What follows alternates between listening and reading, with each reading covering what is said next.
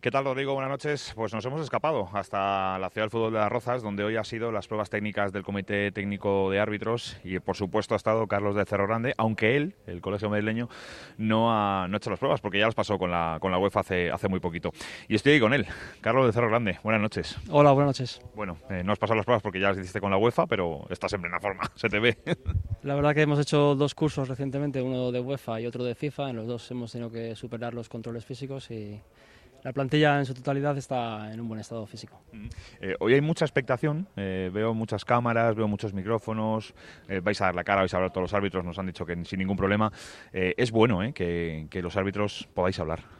Yo creo que sí, lo llevamos haciendo desde hace muchos años ya, ¿no? Y estamos teniendo estas conversaciones con vosotros que yo creo que es muy enriquecedor para todas las partes. Y por qué no darle normalidad a algo que es tan, tan, tan normal como aceptar el hablar con vosotros de todo un poco. Sí, lo que pasa que, sobre todo, por ejemplo, no miró a Sánchez Martínez y esas preguntas dirigidas del partido del Betis contra Barcelona el pasado fin de semana, tú en el bar precisamente, eh, bueno, no os importa reconocer las, las cosas como son y, y la opinión de lo que ha pasado. ¿Para ti qué pasó exactamente en ese partido? Sabes que nosotros no podemos hablar de las jugadas en particular. Eh, nosotros, eh, lo que sí decimos que eh, somos los más eh, autoexigentes con nosotros mismos y, como bien sabes, pues hacemos nuestros propios análisis. Tenemos que emitir un, un informe de cuál, cómo ha sido nuestra actuación arbitral, cómo consideramos nuestra actuación arbitral. Le dimos también un feedback por parte del comité y estamos en constante eh, proceso de, de, mejora.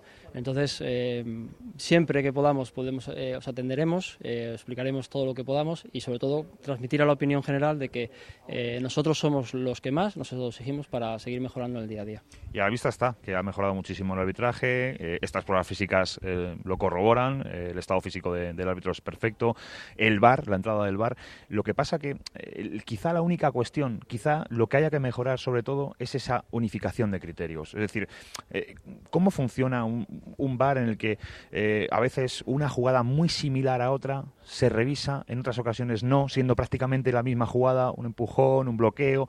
No sé, ¿cómo, qué es, ¿cuál es la consigna? ¿Es tan difícil de, de entender por parte vuestra o tan difícil de entender por parte nuestra o cómo es esto?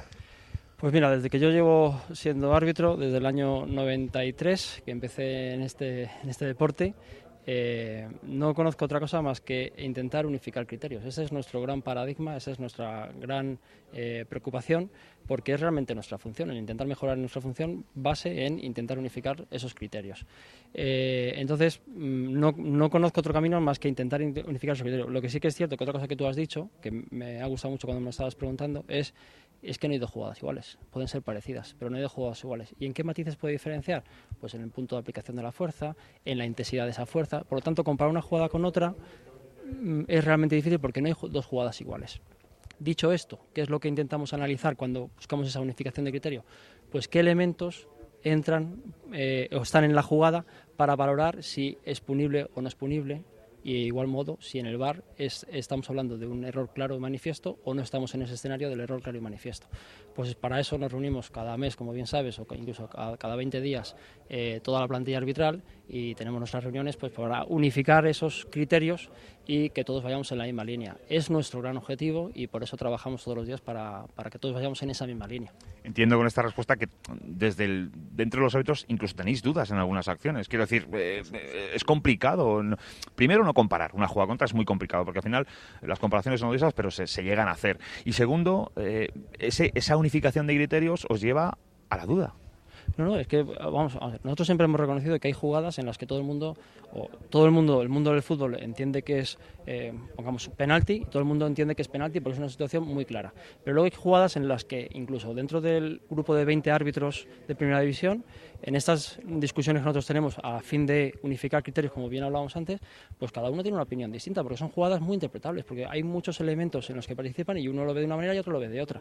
Y estamos hablando de jugadas que son grises, jugadas que que tú lo puedes ver penalti y yo digo, pues mira, es que para mí primeramente toca el balón y después hay un contacto. Para mí eso, creo que futbolísticamente eso no es penalti, ¿no?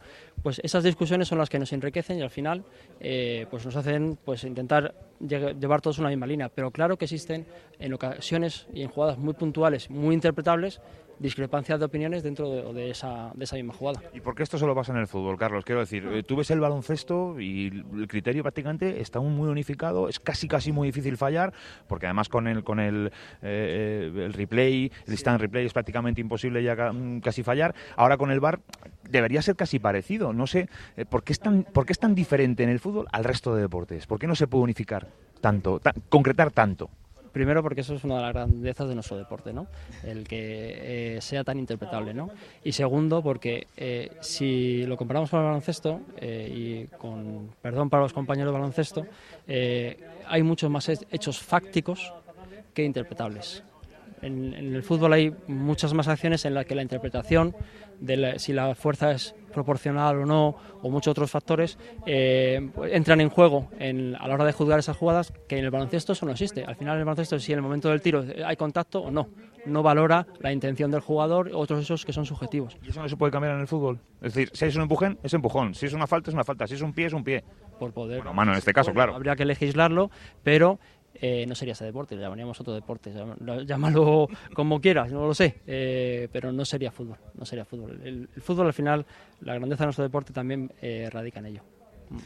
Pues Carlos de Cerro Grande, ha sido un placer hablar contigo y te deseamos mucha suerte. El próximo partido, creo que ah, tienes un derbi vasco.